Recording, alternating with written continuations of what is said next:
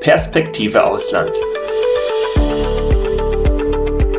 Der Podcast aus London für alle Unternehmer, die es ins Ausland zieht.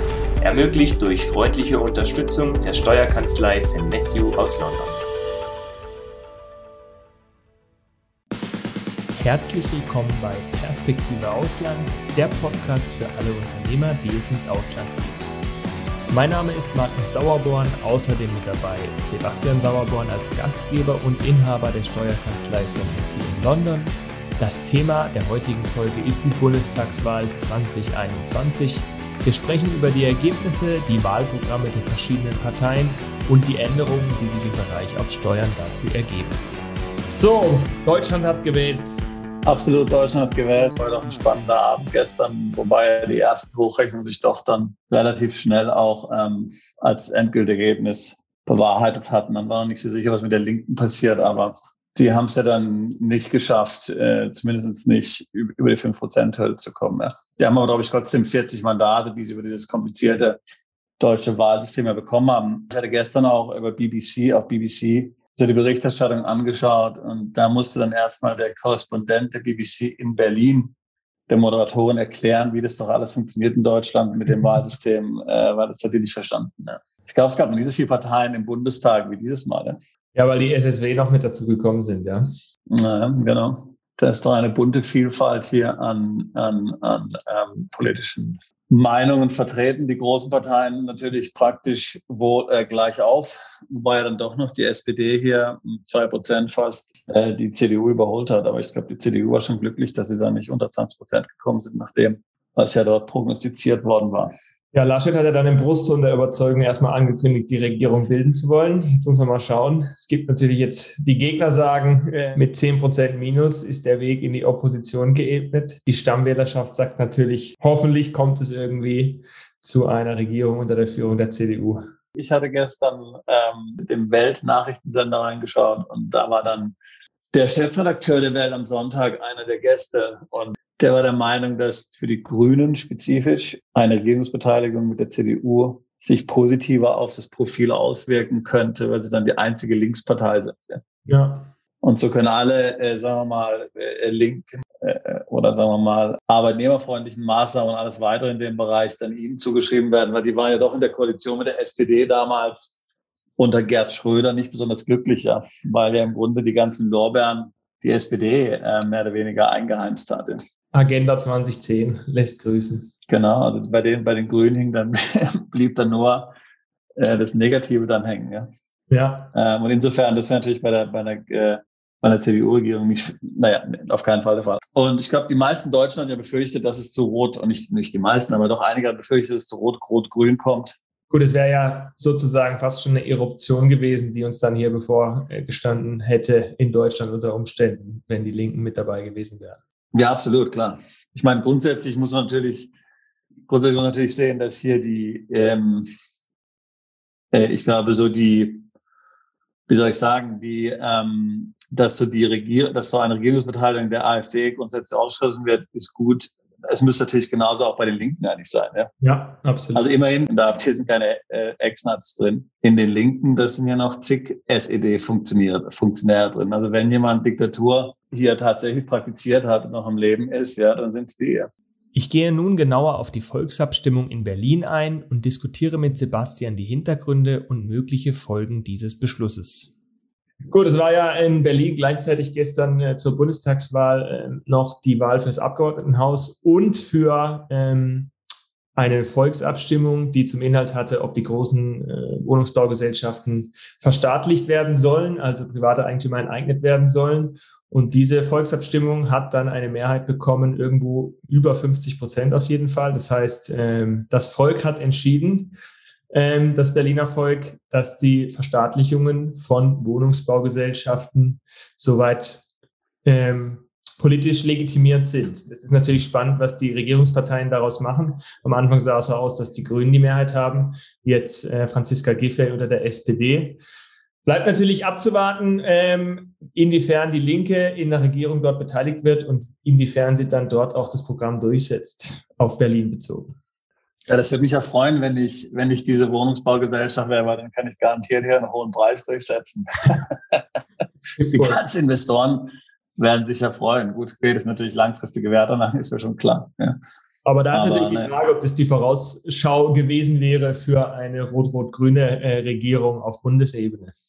Ja klar, also die Frage ist ja schon mal überhaupt, ich meine, du kannst ja viel, du kannst ja vieles Volk fragen, wenn du das Volk fragst, ob Kinderschänder ähm, hingerichtet werden sollen, wird auch die Mehrheit entscheiden. Ja. ja. Oder ob Minarette verboten werden sollen, oder auch die Mehr neue Minarette, die in der Schweiz ja mal abgestimmt haben lassen. Ich meine, kann, kann, man kann man viel entscheiden. Ja. Die Frage ist ja, ob es rechtmäßig ist. Das macht nachher nicht rechtmäßig, nur weil eine Mehrheit ähm, sich dafür entscheidet. Ja. Also es scheint mir so, dass da doch der Rechtsweg vorprogrammiert ist. Ja.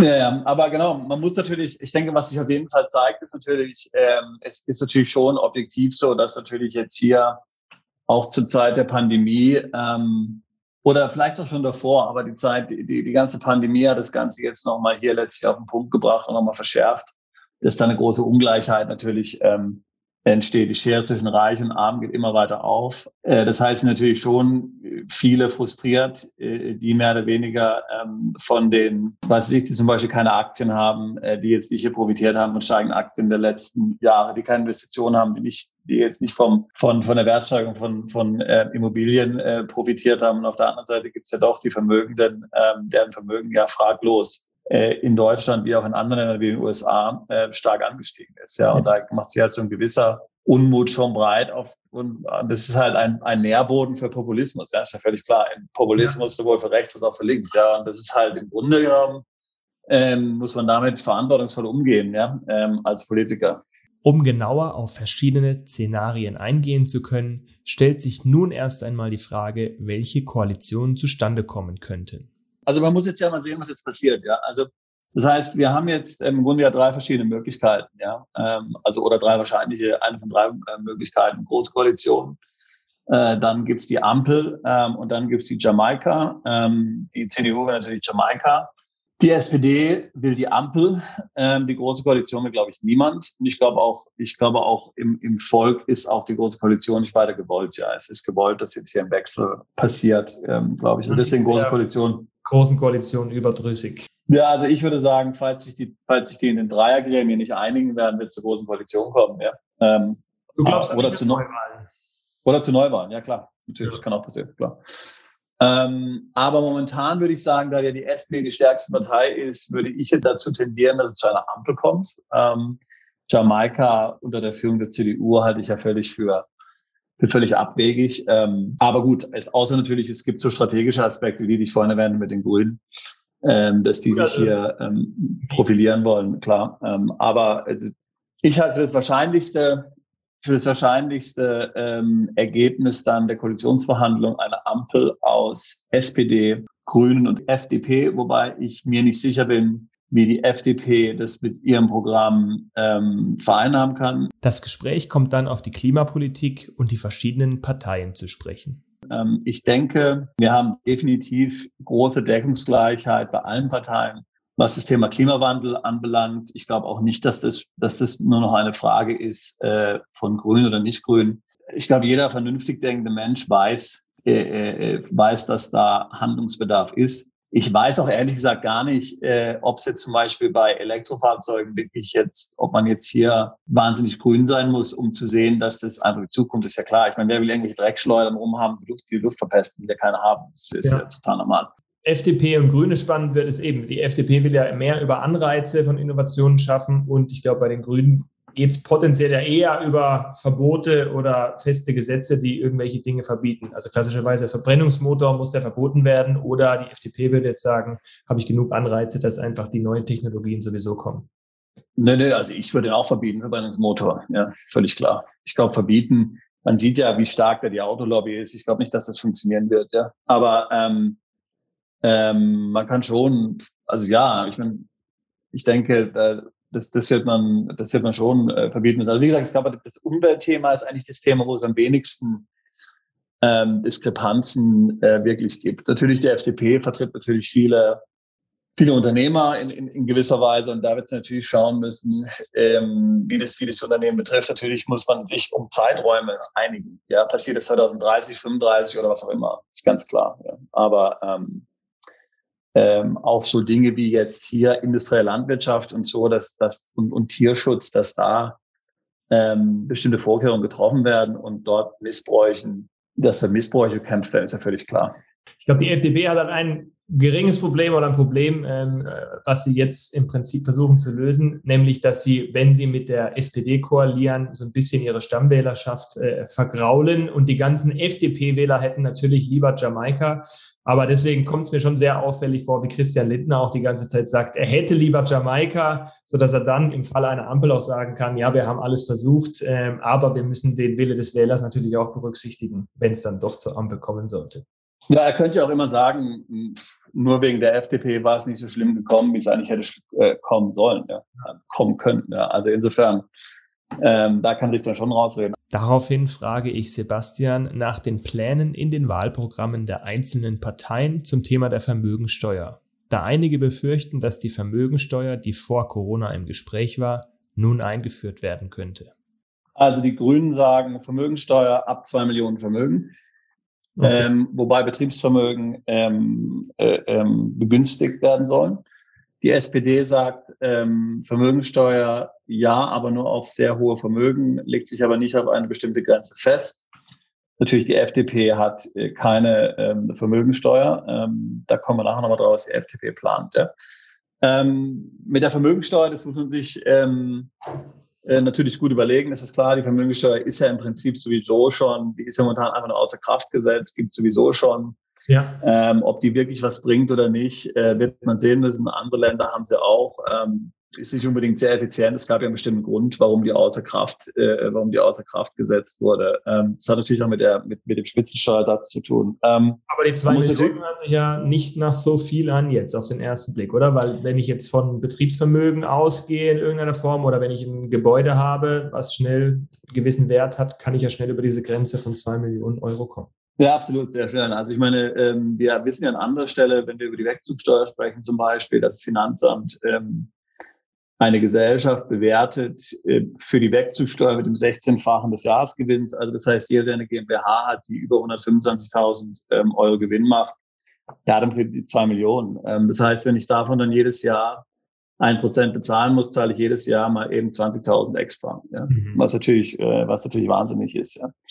Ähm, gut, es steht hier, Betriebsvermögen soll ausgenommen werden. Ähm, muss man wissen, muss, muss man natürlich wissen, was damit gemeint ist. Also ich meine, heißt Betriebsvermögen ähm, äh, was ist eine GmbH, die kein Vermögen hat, aber einfach einen Gewinn macht, ja, hat die Betriebsvermögen oder nicht, ja. Äh, das müsste man natürlich sich dann, äh, das muss ich natürlich dann mal anschauen. Das sind natürlich ganz erhebliche Werte. Ähm, natürlich kann da auch die Lösung drin liegen, zum Beispiel, dass man sagt, man gibt bestimmtes Vermögen, wie zum Beispiel jetzt Immobilien in Gesellschaften. Nein, ja. Da muss man natürlich dann ähm, sehen, wie das genau interpretiert wird. Ähm, aber wir haben definitiv Mandanten, die das gemacht haben, ja? die das schon lange vor der Wahl jetzt gemacht haben, wie zum Beispiel Immobilienvermögen ähm, in Gesell Kapitalgesellschaften äh, hinein äh, äh, verschoben haben aus dem Grund.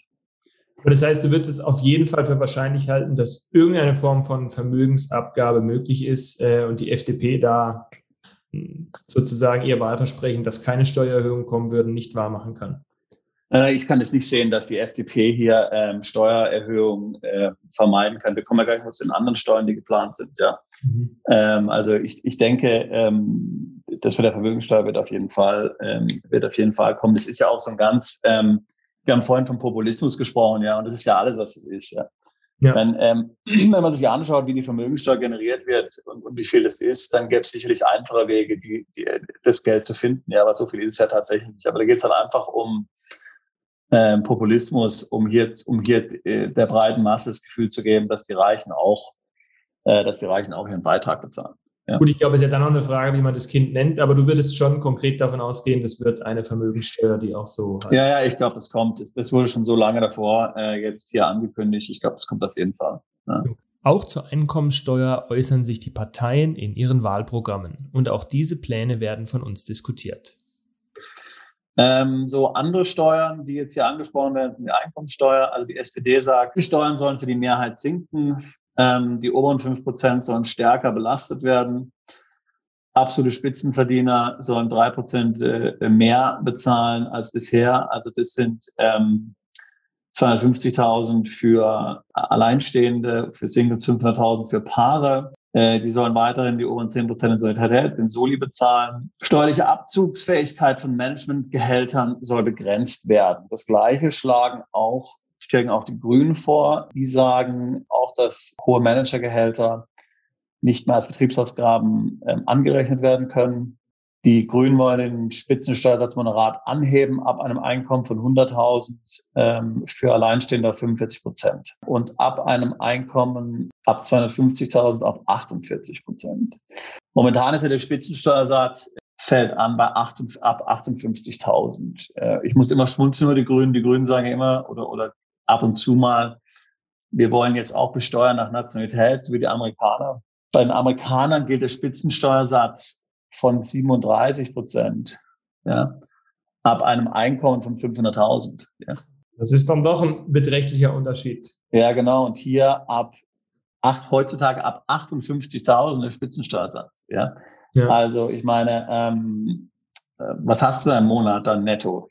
Ähm, also nicht besonders viel jedenfalls. Nee. Ja. Gut, das wäre auch meine Frage. Also bei Spitzensteuersatz ist ja immer die Frage, wie viele Menschen betrifft es alles? Ähm, und ich sag mal, Stammwählerschaft von der SPD und Grünen kann man vielleicht sagen, wäre ein Großteil erstmal nicht betroffen. Aber bei solchen Zahlen muss man ja schon sagen, dass ich dann früher darunter falle, als es auf den ersten Blick den Anschein macht. Also, dass dann doch mehr ähm, eine höhere Steuerlast haben, als man zuerst denkt.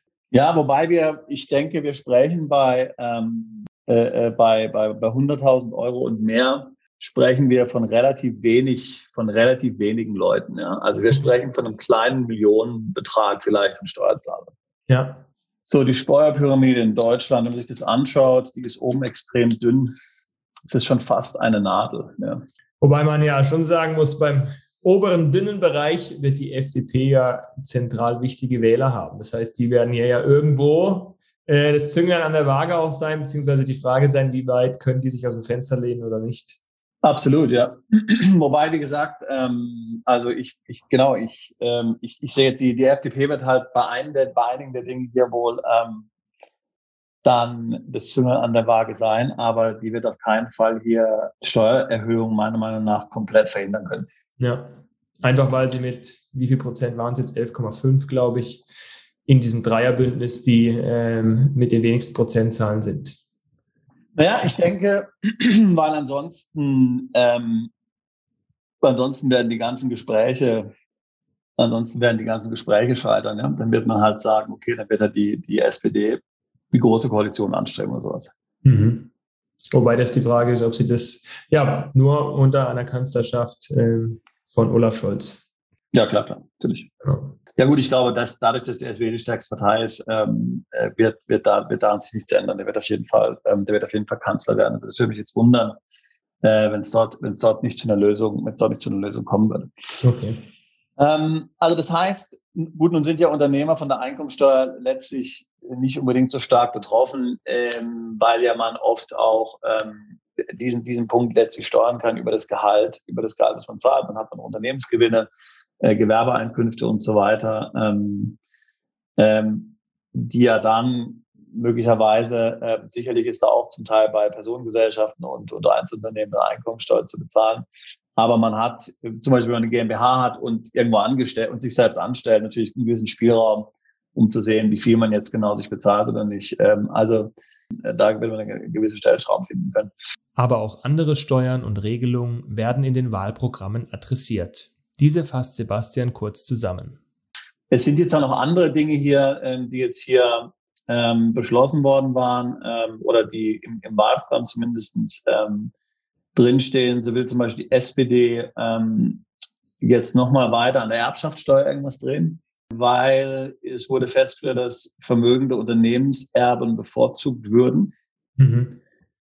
Äh, jetzt wird also eine, soll eine äh, Mindestbesteuerung in solchen Fällen äh, inklusive auch für Stiftungen dann hier entsprechend eingeführt werden, äh, laut dem Programm der SPD. Die Grünen, wie gesagt, sagen natürlich auch, Vermögensteuer haben wir schon, ähm, äh, haben wir schon besprochen. Frage ist ja auch bei, bei den Parteien des Ehegattensplitting, also sowohl SPD als auch die Grünen wollen das für neu verheiratete Paare dann beenden. Und den, wie gesagt, Solidaritätszuschlag haben wir schon besprochen, wollen auch die Grünen, äh, äh wollen auch die Grünen weiter behalten. Abgeltungssteuer haben wir jetzt noch gar nicht besprochen. Aber ähm, Abgeltungssteuer ist natürlich auch ein Thema, äh, was laufend diskutiert wird. Daneben wollen die Grünen auch die die zehn Jahres ähm, äh, Spekulationsfrist für Immobilien abschaffen. Ebenso auch die Veräußerungsgewinne oder die Steuerfreiheit bei Veräußerungsgewinnen mit Edelmetallen, Rohstoffen und Kryptowerten beenden. Das heißt, was bisher steuerfrei war, nach der Frist wird dann voll steuerpflichtig zum Einkommenssteuersatz genau. oder Kapitalertragssteuer, je nachdem. Genau. Gut, ähm, das wird, denke ich mal, äh, lässt, wird, wird nicht alles so kommen. Natürlich gibt es dann auch noch die Finanztransaktionssteuer, die beschlossen werden soll, dass Online-Unternehmen, äh, äh also wir reden jetzt von den Online-Giganten, gerechter besteuert werden sollen, Digitalsteuer und so weiter und so fort. Ich meine, das sind ja schon lange Forderungen äh, der SPD ähm, und der Grünen auch. Was siehst du da für eine Reaktion? Also ich meine, wenn wir jetzt mal ähm, das Szenario weiterspielen von der Ampelkoalition, jetzt wird Olaf Scholz versuchen, möglichst schnell Koalitionsverhandlungen anzustreben, ähm, diese dann in eine erfolgreiche Regierung umzubilden, ähm, sodass die neue Regierung vielleicht im Dezember, spätestens im Januar in Kraft tritt. Was denkst du, mit welchem Tempo man sich darauf einstellen muss, ähm, dass dort Änderungen auf einen zukommen? Also wir haben jetzt schon mal auf jeden Fall ja Änderungen, ähm, gerade jetzt, die jetzt unsere Zuhörerschaft betreffen, ab Anfang nächsten Jahres. Und da geht es ja um die Wegzugsteuer. Ja. Äh, die wird auf jeden Fall verschärft im nächsten Jahr. Das hat mit der Wahl nichts zu tun. Äh, da geht es letztlich ein Teil der Anti-Tax-Avoidance-Direktive der EU, äh, die zunächst eigentlich nur Betriebsvermögen äh, anbelangt, ähm, also eine sogenannte Entstrickung eigentlich. Da haben jetzt aber die Deutschen dann übereifrig, wie sie sind, auch noch gleich die Wegzugsteuer dann verschärft. Diese Neuerungen gelten auf jeden Fall ab nächstem Jahr. Dabei gibt es einiges zu beachten. Da sind relativ eklatante Änderungen drin enthalten, sodass man zum Beispiel bei einem EU-Wegzug äh, die Wegzugsteuer nicht mehr stunden kann. Und sie ist auch schon gültig, wenn man sieben Jahre in, Deut in den letzten ähm, zehn Jahren unbefristet in Deutschland steuerpflichtig war, nicht wieder vor ähm, nach zehn Jahren erst. Ja. Das heißt, wenn ich ähm, dann ab 1. Januar sozusagen auch in ein anderes EU-Land umziehe, kann es sein, dass ich der Wegzugsteuer unterliege und dort äh, Steuern bezahlen muss. Genau, also Wegzugsteuer ist ja zu, zu bezahlen auf, äh, äh, auf ähm, Anteile von inländischen und ausländischen Kapitalgesellschaften über ein Prozent. Dort wird ein sogenannter fiktiver Veräußerungserlös dann ähm, bewertet oder gefunden, definiert vom Finanzamt. Weil die Firma ja eigentlich weiter besteht, einfach. Im, genau, man verkauft die ja nicht, aber es wird ein fiktiver Veräußerungserlös vom Finanzamt bestimmt. Wir hatten ja vorhin schon besprochen, sagen wir mal so ganz grob, Gewinn mal 13, zwischen 13 und 16. Ja, das heißt, eine Firma mit 100.000 Gewinn ist 1,3 Millionen wert oder 1,6 Millionen. Ähm, und man angenommen hat diese Gesellschaft gegründet mit 25.000 Euro Stammkapital, ähm, dann ist es nach Teileinkünfteverfahren zu besteuern. Das heißt, 60 Prozent des Erlöses mit Einkommensteuer. Da bin ich also schnell bei einer kleinen Firma eigentlich 100.000 Gewinn bei 400.000 oder so. Okay. Eklatante Einschnitte, die hier bevorstehen. So, ähm, die gibt's jetzt natürlich auch schon, wie gesagt, wenn man innerhalb der EU, also man muss dazu sagen, dass der Europäische Gerichtshof diese Wegzugsteuer dann als nicht mit dem EU-Recht vereinbar definiert hat. Deswegen konnte diese Steuer dann gestundet werden, wenn man innerhalb der EU umzieht. Mir ist jetzt ehrlich gesagt nicht klar, warum die Bundesregierung jetzt entschieden hat, gegen den Entscheid des Europäischen Gerichtshofes vor einigen Jahren jetzt wieder die gleiche Steuer auf die gleiche Weise einzuführen. Ich denke, sie probieren es einfach nochmal. Muss man sehen, Aber kann man passiert. auch den Rechtsweg dann schon wieder relativ sicher ansehen? Genau. Nur, also na, nur natürlich das Finanzamt, äh, das wird ja sagen, okay, pff, naja, macht nur einen Rechtsweg, aber zahlt es trotzdem erstmal. Ja.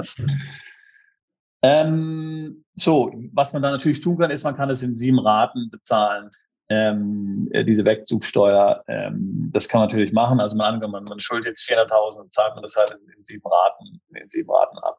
So, aber eigentlich das Wichtige ist ja, diese Wegzugsteuer kommt auf jeden Fall. Ähm, und das heißt, selbst wenn jetzt im Grunde genommen bis äh, bis Ende des Jahres eine Regierung steht und noch keine Regierung steht, wenn man umziehen will und man hat natürlich ähm, Kapitalgesellschaften, ist an Kapitalgesellschaften beteiligt, dann ist auf jeden Fall der Zeitpunkt jetzt, ja, okay. noch im Laufe diesen Jahres. Ähm, ja.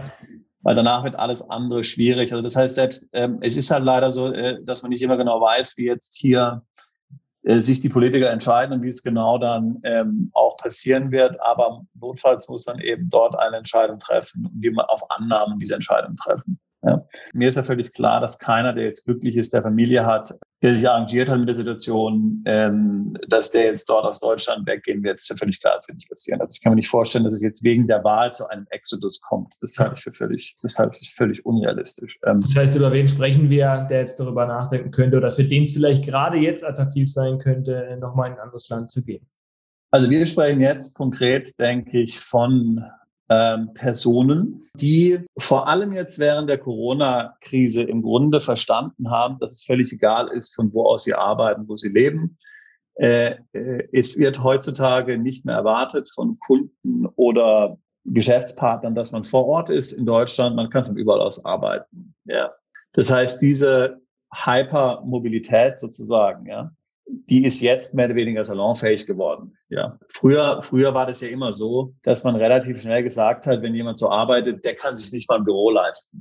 Ähm, das hat sich jetzt heute komplett verändert. Das heißt, es ist jetzt mehr oder weniger ähm, angebracht und äh, rational, ja, wenn man virtuell arbeitet, hier mit Zoom. Und diese Personen, die das verstanden haben, die sagen sich natürlich, na ja, wenn ich das sowieso machen kann, ähm, was hält, was hält mich dann noch? Und das, das ist jetzt gar kein Problem, was spezifisch mit Deutschland oder so zu tun hat. Ja, also ich kann dir sagen, ähm, ich hatte jetzt ähm, letzte Woche mit jemandem gesprochen, Mandant von mir, der hatte sein, ein Deutscher, der lebt in Großbritannien allerdings, ähm, der hatte sein eigenes Startup gegründet. Äh, das ist dann während Corona musste er das schließen und hat dann bei einem anderen Startup angefangen als äh, ein wichtiger Angestellter zunächst auf Freelance-Basis. Ich glaube im Softwarebereich.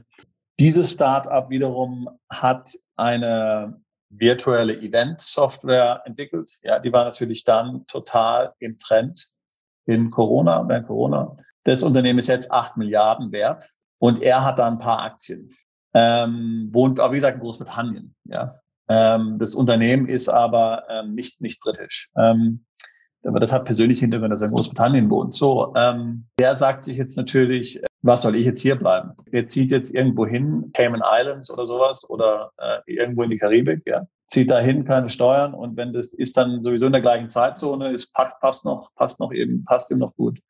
Und wenn das ganze Ding dann an die Börse geht und er die Anteile verkaufen kann, dann ist es komplett steuerfrei. Ja.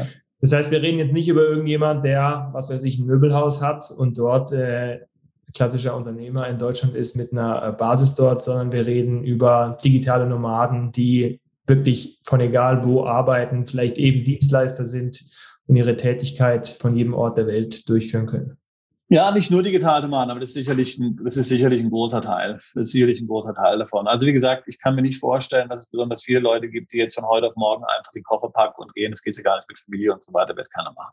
Ja. Es ist natürlich auch so, dass viele Unternehmer, ähm, die jetzt ja gut verdient haben in Deutschland, schlicht und ergreifend die Steuern einfach als, ich sage jetzt mal, Teil der Betriebsausgaben mit einkalkulieren. Ja? Ja. wer jetzt erfolgreich ist, sagt einfach, okay, dann, dann muss ich halt zehn Prozent mehr verdienen oder muss die, muss die Preise, die Preise steigen dann oder, oder was auch immer. Ja, also ich meine, ich, ich, ich glaube nicht, dass es hier jetzt zu, zu, zur Steuerflucht kommt. Also das, ja. das wird das wird es nicht geben. Ähm, und wie gesagt, ich glaube nicht, dass es jetzt auf Deutschland beschränkt ist, das Problem. Aber es gibt natürlich eine Gruppe von Personen, die gerade jetzt auch vielleicht jüngere Leute jetzt neue Startups machen und so weiter und so fort, die sich natürlich überlegen, warum soll ich das, warum soll ich das noch hier weitermachen? Ähm, und da geht es nicht mal nur um Steuern, da geht es um ganz andere Themen ja auch. Äh, Lebensstil, äh, äh, gutes Wetter, mal was anderes machen und so weiter und so fort. Ähm, also Wer ich würde nicht gerne mehr unter Palmen? Naja, genau. Bei den wenigsten Menschen äh, ist Steuer eigentlich die einzige Motivation im Leben. Ja, ja weil ähm, äh, das würde einen auf Dauer auch unglücklich machen. Ja. Ähm, weil niemand möchte ja, wenn er irgendwo, wenn er sich irgendwo wohlfühlt, sagen, okay, ich muss jetzt ich muss jetzt nach fünf Monaten und, und 25 Tagen mir die Koffer packen und gehen, weil sonst werde ich steuerpflichtig. Ja. Okay.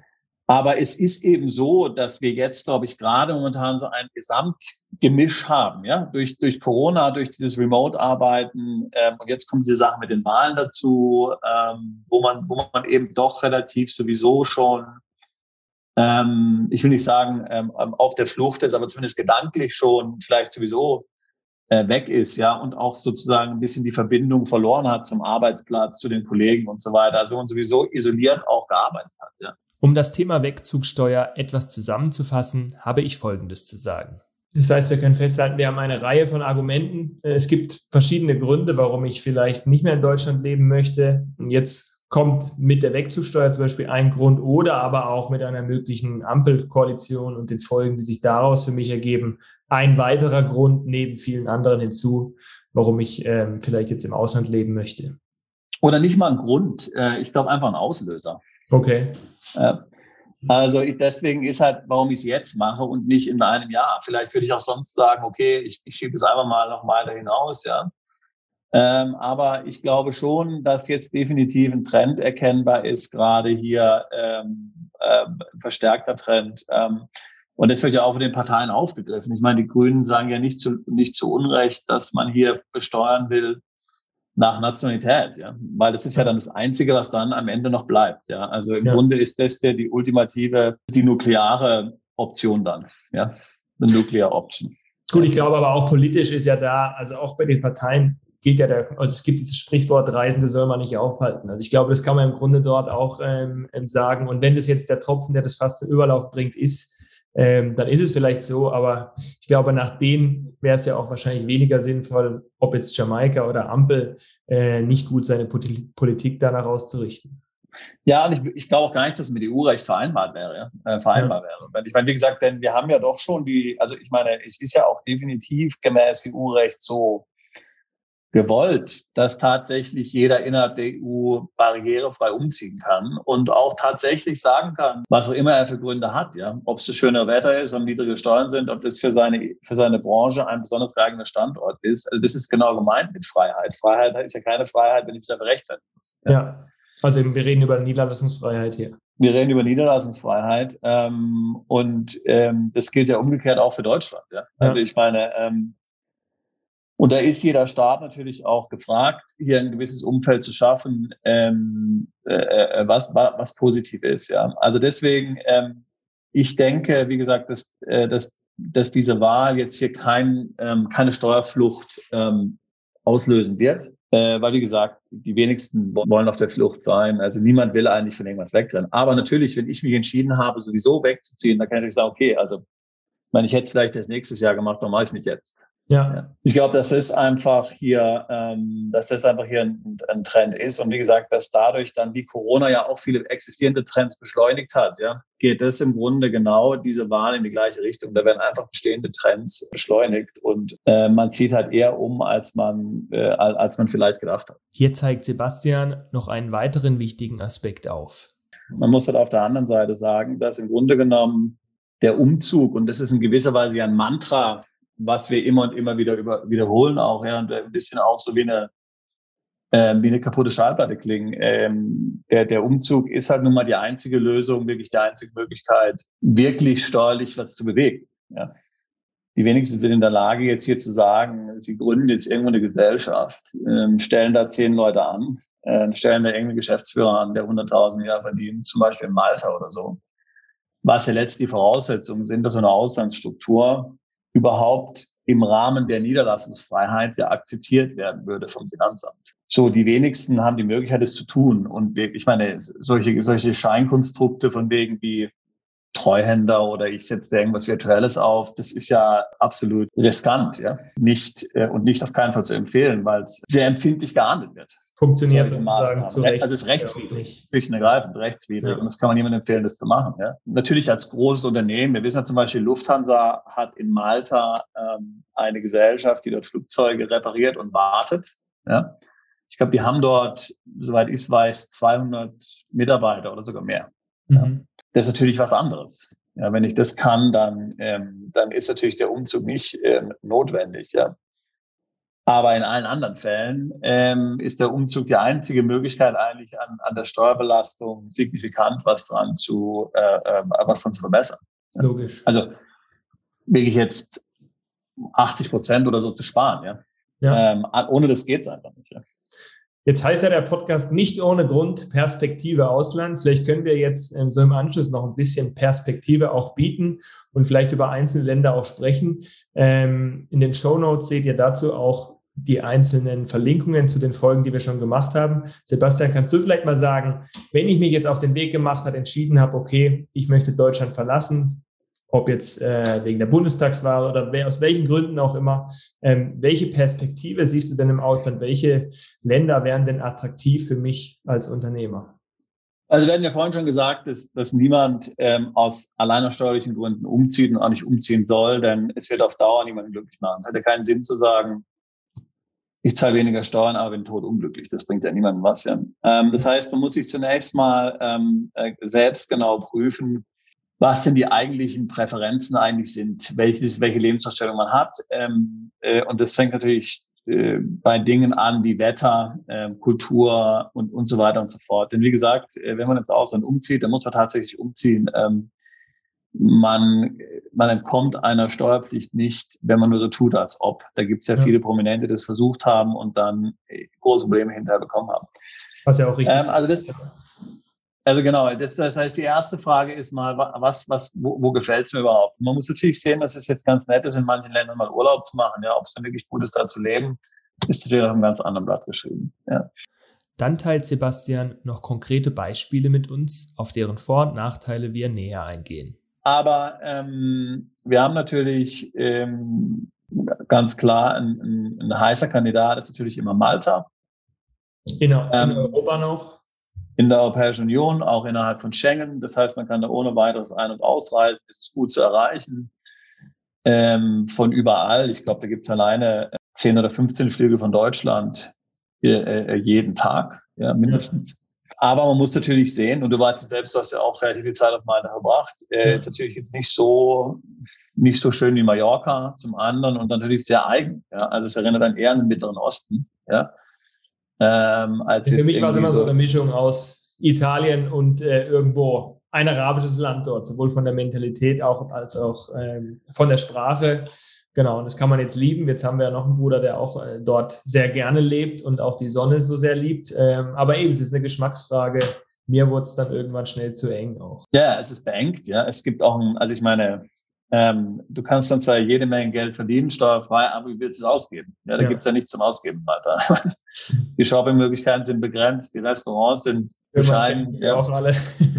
Teures Autofahren bringt ja auch nichts, weil das wird, wird kaputt gefahren, die Straßen sind viel zu eng. Ja, klar, kannst du dir dann ein Haus kaufen, weil es jeder macht, deswegen sind die Immobilienpreise total versoffen und äh, in, äh, abartig hoch. Ja. Also ähm, so, also das muss man natürlich wissen, äh, ähm, ob man das will. Jetzt und nichtsdestotrotz, wir haben vielen Mandanten geholfen, dann umzuziehen. Also insofern, ähm, das ist natürlich absolut auch lebenswert und, und ein schöner Fleck. Ähm, aber eben eigen und man muss wissen, genau. ähm, ob man sich das vorstellen kann. Jetzt haben wir vorhin gesprochen von, ähm, von Mallorca. Also wie gesagt, Spanien hat natürlich die Möglichkeit, dort fünf Jahre lang zu leben, ohne dass man ausländische Einkünfte äh, versteuern muss unter dem sogenannten Beckham Law. Jeder kann sich, glaube ich, vorstellen, Mallorca zu leben, ist ganz klar. Es ist gewiss, in gewisser Weise kompliziert. Man muss dann auf jeden Fall Firmenstruktur haben in Spanien und im, im Ausland. Einfach sind diese Sachen alle nicht. Aber natürlich, wenn man den Süden mag, dann ist es absolut, äh, äh ist es absolut zugänglich. Äh, von dem ganzen haben wir auch eine tolle Folge gemacht mit einer Anwältin aus Spanien, Svenja Werner, sehr zu empfehlen, unten in den Show Notes. Genau. Es gibt natürlich dann auch in die, die, die üblichen Kandidaten Übersee, kennt ja jeder, Dubai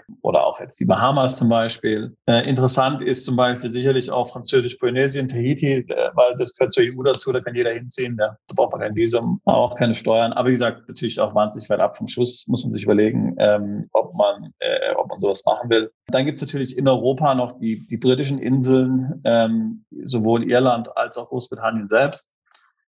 Großbritannien ist halt jetzt leider so, dass, äh, wie gesagt, die Visa-Frage hier relativ kompliziert geworden ist. Ja, das heißt, es gibt für EU-Bürger hier keine einfache Möglichkeit mehr, ein Visum zu bekommen. Wir haben neulich einem Deutschen geholfen, dabei hier einen Anwalt zu finden, der das macht. Ähm, da war dann allein die Anwaltsgebühr, um das Visum zu besorgen, ähm, 7000 Pfund.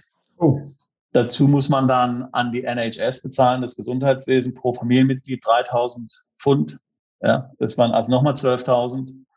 Ähm, und dann auch Visagebühren an den Staat, nochmal 1.000. Also alleine mich hinzuziehen mit einer Familie mit, mit vier Personen, locker mal 20, 25.000 Pfund. Ja. Das heißt, also der, Brexit, der Brexit zeigt hier ganz klar seine Wirkung. Genau. Also das heißt, das ist so ohne weiteres nicht mehr möglich.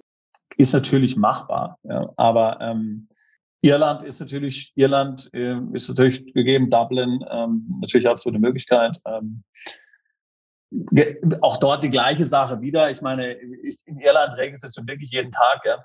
Also England ist ja das Wetter immer besser als in Europa, aber in, in Irland definitiv nicht. Ja. Also ähm, das heißt, man muss es mögen. Ähm, Nichtsdestotrotz, also wir haben dann, der hat ein Startup gegründet dort, vor kurzem bis letztes Mal dahin umgezogen.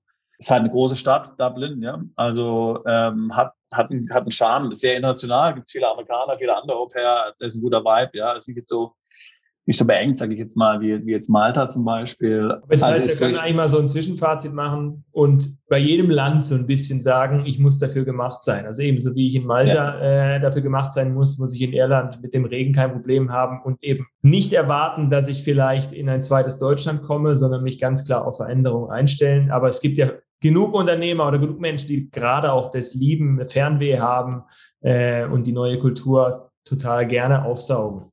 Genau, also auch da wiederum, äh, man darf diese steuerlichen Vorteile, äh, die sind zwar wichtig natürlich, ähm, aber die, die darf man nicht überbewerten. Äh, wir hatten zum Beispiel einen anderen Mandanten, ähm, der, er und seine Frau, die hatten dort einen größeren Betrag geerbt. Ähm, und die sind nach Irland umgezogen, weil sie eben Verfechter des Homeschooling waren. Ja? Okay. Und das ist dort legal. Und äh, sie wollten ihre Kinder unbedingt homeschoolen. Sie haben dort ein ländliches Anwesen, also eine Farm gekauft. Ja? ähm, und, und leben da jetzt und homeschoolen die Kinder. Ja, also hatte gar keine steuerlichen Motive. Das Geld wurde eh in Deutschland versteuert. Ja, ähm, das war komplett, komplett versteuert, komplett clean. Die hätten auch in Deutschland bleiben können. Ähm, Hätte ja auch nicht mehr gekostet, ja. Aber eben, also deswegen will ich sagen, ist diese steuerlichen Motive, den Menschen treiben andere Dinge um. Oftmals ist es dann auch nur ein positiver Mitnahmeeffekt. Die wollten einfach weg aus einem ganz anderen Grund. Ja. Hatte jetzt mit Steuern überhaupt nichts zu tun. Ja. Aber natürlich habe gesagt, okay, jetzt mache ich es eh, äh, dann kann ich auch sehen, wie kann ich hier mein Kapital, meine Kapitalerträge im Ausland verdienen, muss dann in Irland keine Steuern bezahlen, ist ja klar. Und wenn ich 10 Millionen habe äh, und, und, und die lege ich gut an, dann mache ich jetzt ja eine Million, die steuerfrei zu machen. Oder hier, wie die Grünen sagen, dann 48 Prozent drauf zu bezahlen, ist natürlich ein Unterschied. Also im Prinzip so ein bisschen das, im Prinzip so ein bisschen das Mantra, was wir auch in unserer Folge mit Benno in der Schweiz hatten. Ähm, man muss das Leben äh, woanders genießen und wir hatten es jetzt heute schon mal. Es reihen sich Gründe auf und der steuerliche Grund ist dabei einer von vielen anderen. Gegen Ende teilt Sebastian noch einmal seine abschließenden Gedanken zu den Gründen, warum ein Wegzug aus Deutschland bei Interessenten stattfinden könnte. Also ich sage es normal, ich halte jetzt so eine Wahl oder sowas für einen Auslöser, dass man sagt, okay, also jetzt machen wir es, fertig, Punkt. Äh, wir wollten schon lange nach Irland ziehen das Homeschooling war uns schon immer wichtig. Jetzt sind die Kinder fünf und sechs Jahre alt. Und jetzt haben wir diese Wahl und jetzt ist endgültig vorbei. Jetzt geht man. So. Okay. So nach dem Motto. Ja, das, das halte ich, das halte ich für äh, durchaus vorstellbar. Ja. Und dann ähm, kann man auch sagen, wäre vielleicht jetzt ein guter Zeitpunkt. Ja, genau. Jetzt wäre ein guter Zeitpunkt. Wir wollen es sowieso machen. Jetzt wäre ein guter Zeitpunkt, ähm, bevor da weitere steuerliche Probleme auf einen zukommen, ja, ähm, und, und dann ist es weg und, und dann hat dann was gemacht, ja. Weil man ja vielleicht auch sagen muss, ich meine, so ein Umzug braucht ja eine gewisse Zeit, das Ganze sowohl zu planen als auch bürokratisch vorzubereiten, ist ja nicht von einem Tag auf den anderen gemacht. Absolut, ja. Es braucht mehrere Monate in der Regel, genau. Und ähm, auch gerade wenn man es kaufen will, natürlich, dann muss man das richtige Anwesen finden und so, ist ganz klar. Genau, und das ist, wieder, ist gerade ein guter Punkt, den du gerade eben genannt hast. Also es ist ja definitiv nicht so, dass man sich einfach abmeldet und irgendwo anders wieder ankommen muss, ja dort ankommen, muss wohnen, man muss möglicherweise Gesellschaft gründen, sich steuerlich anmelden und so weiter und so fort. Also, das heißt, ähm, die Empfehlung, wenn jemand sowieso weg will, dann soll sich jetzt intensiv damit befassen, in welches Land, welches Land für ihn passt und muss jetzt, jetzt, nicht im November oder so oder im Dezember damit anfangen, sich konkret damit zu befassen, denn ähm, es wird dann knapp werden. Also jetzt sind es noch vier bis fünf Monate Zeit, die kann man noch nutzen. Und es wird dann, äh, es wird dann sehr eng werden, wenn man damit später anfängt. Das heißt also, wenn man sich tatsächlich damit auseinandergesetzt hat und so die Wahl hat einem jetzt zu den letzten Push gegeben, dann sollte man sich jetzt damit auseinandersetzen, ähm, Beratungsgespräche auf unserer Webseite buchen, ähm, sich mit den einzelnen Ländern ähm, befassen, äh, sich mit seiner Familie, Ehepartner, Ehepartnerin, Kindern überlegen, was kommt für uns in Frage, also ich meine, wir haben auch, wir haben auch Mandanten, zum Beispiel jetzt gerade in die USA umziehen, ja? Äh, ja. auch wiederum keine steuerlichen Konsequenzen, keine steuerlichen Überlegungen, ist ja nicht besonders steuergünstig, die USA, aber die einfach sagen, was heißt ich, ich mag den politischen Trend nicht. Äh, wir haben eine Mandantin, die hat früher in der DDR gelebt, kam dann nach der Wende nach Deutschland, ein Unternehmen aufgebaut und sieht jetzt so die Ideen, die so dort ähm, suggeriert werden und sagt sich, das erinnert mich zu sehr an die DDR. Ich will weg, ja. Die, ist jetzt, die will jetzt nach Texas umziehen und ist schon 69. Ja. Okay, Wahnsinn, ja. Ja, also wie gesagt, steuerlich äh, ist klar, es drückt sich so in Steuern aus, ja, aber da geht es eher nicht eher um andere, äh, äh, um andere Motive und Motivationen, äh, die den zugrunde liegen. Das waren unsere Gedanken und Einschätzungen zu den Neuerungen im Bereich der Steuern, die durch die Bundestagswahl stattfinden können. Bis zur nächsten Folge von Perspektive Ausland, der Podcast für alle Unternehmer, die es ins Ausland ziehen.